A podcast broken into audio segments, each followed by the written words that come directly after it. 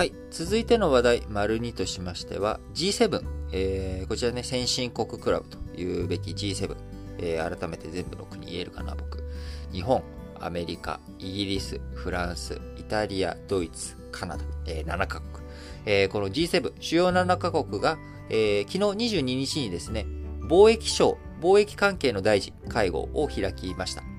えー、こちらの中で国際的なサプライチェーン、供給調達網から強制労働、こちらをね、排除する仕組みづくり、えー、しっかりとやっていこうということで一致をしました。強制労働の排除に G7 が具体的な対応の方向性、こちらを打ち出すのは今回が初めてということになります。えー、こちら念頭にあるのはですね、新疆ウイグル自治区で、えー、疑われる中国当局による人権抑圧、こちらが念頭に置かれているわけですが、えー、共同声明、えー、G7 今回貿易省声明出した際には、えー、明えー、明言をね、えー、新疆ウイグルとか中国当局、こういったことを、えー、明言、名指しは避けましたが、えー、明らかに念頭に置いているんだろうなということがわかる内容となっております。これまで、えー、ウイグルの問題についてはですね、えー、ヨーロッパ、イギリス、欧州、イギリスがですね、えー、非常に強く昔から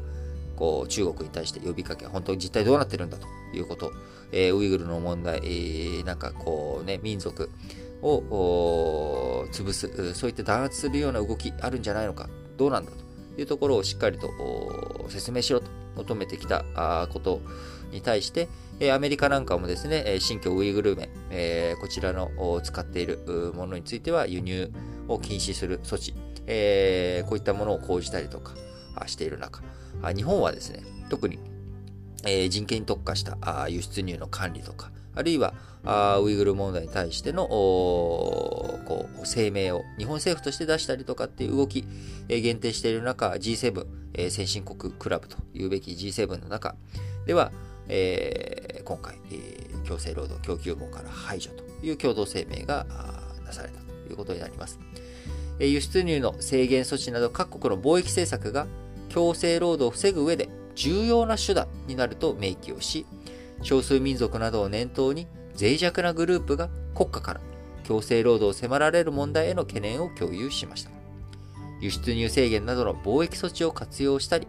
企業がサプライチェーン上の人権侵害リスクを把握し予防する人権デューデリゼンスを後押ししたりするなどして、強制労働の排除を目指す姿勢を打ち出したということです。えー、企業、じゃあ人権リスクにどの程度対応すればいいか明確化する方針でも一致しました。やはりその企業じゃあ人権リスクね、どれだけあるのかってどこまで調査したらいいのと。いや、それはいろんな疑いあるよねと。でも、えー、じゃあヒアリングします。ヒアリングしても多分ね、え相手は、いや、ちゃんとやってますよと。え人権侵害なんて。そんな奴隷労働みたいなことを今もう21世紀の時代にやってるわけないじゃないですかっていう、まあこういった回答を受けて、えー、大丈夫です、えー、うちのサプライチェーン網には人権侵害はございませんと言っていいのかというと、まあ、これはさすがにね、我々でもちょっともう少し踏み込んでチェックすべきなんじゃないのと。そんなね、ヒアリングして、えー、その回答を馬鹿正直にそういう悪いことをやってる人が回答してくるわけないでしょうということ。えー、ね、アンケート結果とかヒアリングだけじゃダメだよね。じゃあ、実地調査やるとしても、どれだけ実地調査をやればいいのと。え今、新型コロナの影響もあって、なかなか、その、海外に行くことだって難しい中、実地調査っていうものをね、どれだけ、え求められるんですかとか、あるいは、えー、どんな証拠とかデータがあったら、あ強制労働に関わっていないっていう証明できるのか。これをちゃんと明示してくれないと企業活動として、えー、行動ができないよと。えー、どこまで、えー、やればいいのと。ずっと付きっきりでね、えー、観察したらいいかもしれないけど、そんな人でも手間もかからない、かけられないよということが、えー、あるわけですよね。なので、まあ、このあたり、人権デューデリジェンス、どういうふうに、えー、チェックするのかというところについてをしっかりと明確化してくれないと、企業としても対応ができないし、えー、国としてもただ単にですね、えー、中国をこう、排除していくための動きにしか取られられない、えー、そういうふうな懸念もあるわけなので、しっかりと対応していくということが必要だと思います。ただ、いずれにしろですね、日本、えー、人権関係に関した輸出入管理、法令や規制がないというような状態になってしまっており、えー、このままだとですね、えー、日本自体も G7 の中の G6 からですね、排除されていく危険性、えー、可能性もありますし、えー、日系企業であっても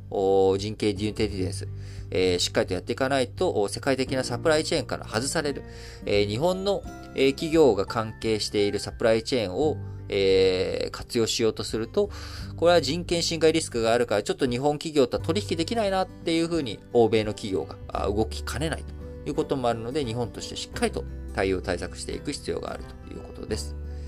え今回のこの G7 貿易相会合、えロンドンでの対面とオンライン形式、こちらのハイブリッドで開かれましたが、日本からは、え、萩生田経済産業大臣が参加ということで、会合後、え、記者団に対して G7 合意を受けて、省内横断で、経済産業省横断で政策検討を加速すべく、大臣官房に新たなチームを発足させるということで、日本としてもこちらの対応を活発化させていくという動きになっています。えー、なのでですね、あのー、今後、日本企業においても、えー、しっかりとその海外の取引先、国内の取引先も含めてですけれども、えー、強制労働的なことが行われていないのか、えそういったことをしっかりとチェックして、え対応していく、えこういったものがますます、え求められていくということになっていきますので、えー、丸1で申し上げた通り、えー、エネルギーに関してもですね、今後クリーンなエネルギーをどんどん使っていかなきゃいけない。えー、脱炭素、エネルギーを使っていかなきゃいけない。まあ、それにはやっぱコストがかかるよね。で、サプライチェーン、しっかりと自分たちのサプライチェーンは人権侵害とかそういったことのないクリーンなあ経済活動をやっているんですと。いうところ、これを証明していくということにもコストがかかっていくということで、えそういったものにどう向き合っていくのか、えどんな分野においてもですね、やっぱり DX、デジタル化の推進、えそして、え一括管理、IoT とかね、そういったいろんな新技術を駆使して、えこういった問題に対応していくということがね、大切なんだろうなと思います。